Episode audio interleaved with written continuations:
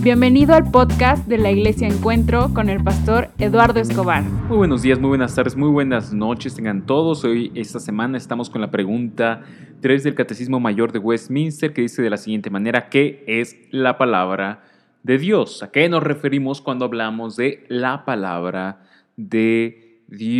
¿Cuál es la revelación de Dios? La respuesta es la siguiente. Las escrituras, las sagradas escrituras del Antiguo y Nuevo Testamento son la palabra de Dios, la única regla de fe y obediencia. ¿Qué es la palabra de Dios? Es la Biblia, los 66 libros que componen tanto el Antiguo como el Nuevo Testamento son la palabra de Dios, son la expresión escrita de quién es Dios, quiénes somos nosotros y cómo podemos tener una relación eh, con nuestro Creador. Es la, la, la, Dios dándose a conocer, la revelación misma de Dios, Dios mostrándose a nosotros de una manera evidente. Esa es la palabra de Dios, la escritura, la Biblia, la cual es nuestra única, exclusiva, no hay otra regla, guía dirección de fe, de lo que hemos de creer, de lo que hemos de confiar, en donde hemos de colocar nuestra paz, esperanza y consuelo y obediencia en nuestra vida, nuestro comportamiento.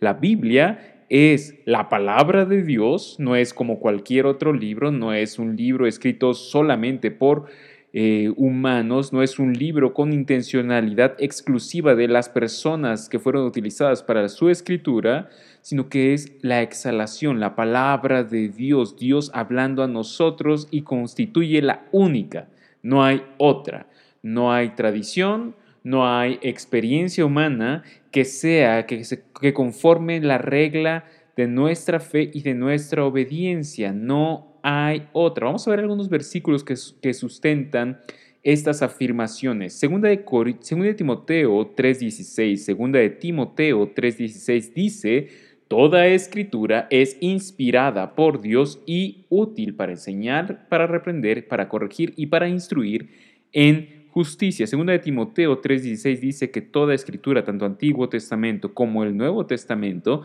es inspirada por Dios. E inspirado aquí no quiere decir que las personas estaban imaginando, estaban pensando en Dios cuando lo estaban haciendo, que estaban eh, humanamente hablando inspirados para componer un, escrito. No, inspirada significa en el texto griego del Nuevo Testamento exhalada por Dios. Cuando tú colocas tu mano frente a tu boca y comienzas a hablar, puedes sentir cómo el aire va saliendo de ti.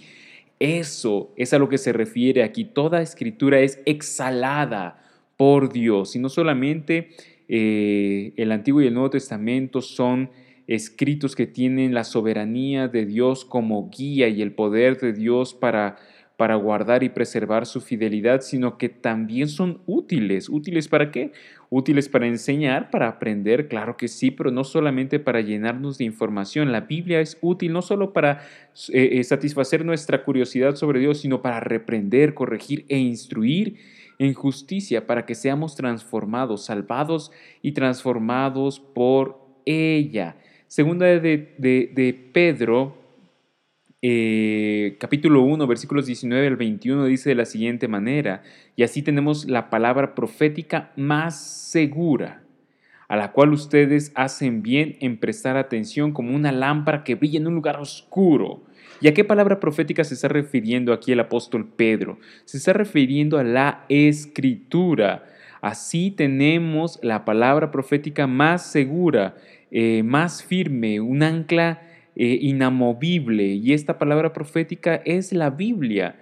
¿Por qué es una palabra profética? Es una palabra profética porque es revelación de Dios. Cuando pensamos en profecía regularmente pensamos en adivinar eventos futuros, en predecir el futuro, pero la profecía no tiene que ver de manera exclusiva con la predicción de eventos futuros. La profecía, en términos bíblicos, es el anuncio de la palabra de Dios a el pueblo de Dios. Eso es lo que eran los profetas, eran personas intermediarias quienes recibían un mensaje y se lo daban al pueblo. Y la Biblia es un mensaje de Dios para nosotros. La palabra profética más segura son las escrituras y las escrituras hacen, hacen eh, dice Pedro, a la cual hacen ustedes bien en prestar atención como una lámpara que brilla en un lugar oscuro. Recuerdan el Salmo 119, lámpara es a mis pies tu palabra y lumbrera a mi camino. El día de hoy vivimos en un contexto aún caído en el cual todavía necesitamos de la escritura para guiarnos, porque este mundo es un lugar oscuro y la palabra es nuestra lámpara.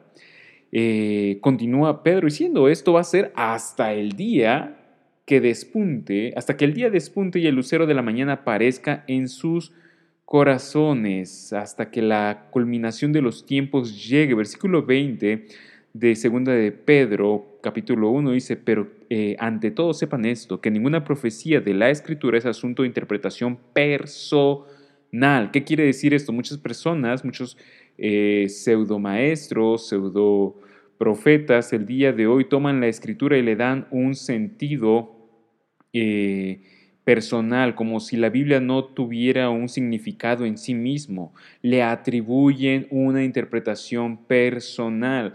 De la misma manera, eh, las personas que escribieron el Antiguo y el Nuevo Testamento no estaban simplemente dando su opinión.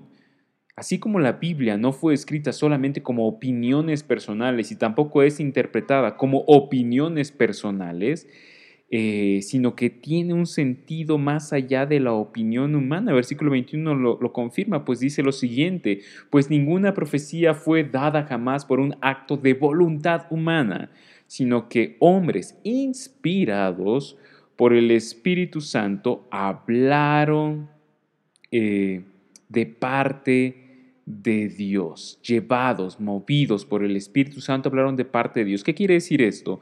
Esto quiere decir que la Biblia fue escrita a través de personas, claro que sí, pero no fue escrita, eh, lo que ellos escribieron no fue nada más su mera opinión humana de lo que estaban viviendo y no es para ser interpretado solo por nuestra mera opinión. La Biblia, en última instancia, eh, tiene la intencionalidad de Dios. El Espíritu Santo utilizó el conocimiento, las experiencias, eh, las capacidades de estas personas para poder revelar verdades eternas sobre Dios, para que fueran interpretadas también de esta misma manera, con la iluminación del Espíritu Santo. La Biblia no son solamente opiniones de personas del pasado y opiniones de, personas del día de hoy. La Biblia eh, son verdades absolutas que Dios ha revelado en eh, la literatura, en profecía, en cantos, en eh, parábolas, en historia, para que nosotros hoy lo podamos interpretar con nuestra inteligencia y la guía del Espíritu Santo, para que nosotros podamos saber qué creer y cómo vivir el día de hoy. Eh, el día de hoy muchas personas, muchas eh, llamadas iglesias hablan acerca de Dios eh, muy lejos de la escritura, colocan las tradiciones humanas o colocan experiencias personales y quieren darles la autoridad divina. Dios me dijo, Dios me habló.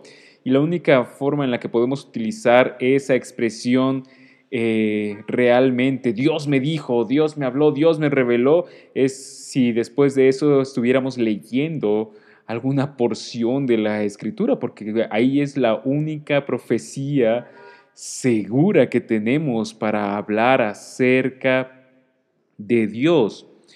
Eh, segunda de Pedro 3.2 nos dice lo siguiente, para que recuerden las palabras dichas de antemano por los santos profetas y el mandamiento del Señor y el Salvador declarado por los apóstoles a ustedes, tanto los profetas como los apóstoles del Antiguo y Nuevo Testamento son los medios que Dios utilizó para revelar su verdad sobre eh, la salvación que tenemos en Cristo Jesús y eh, sobre cómo hemos de vivir.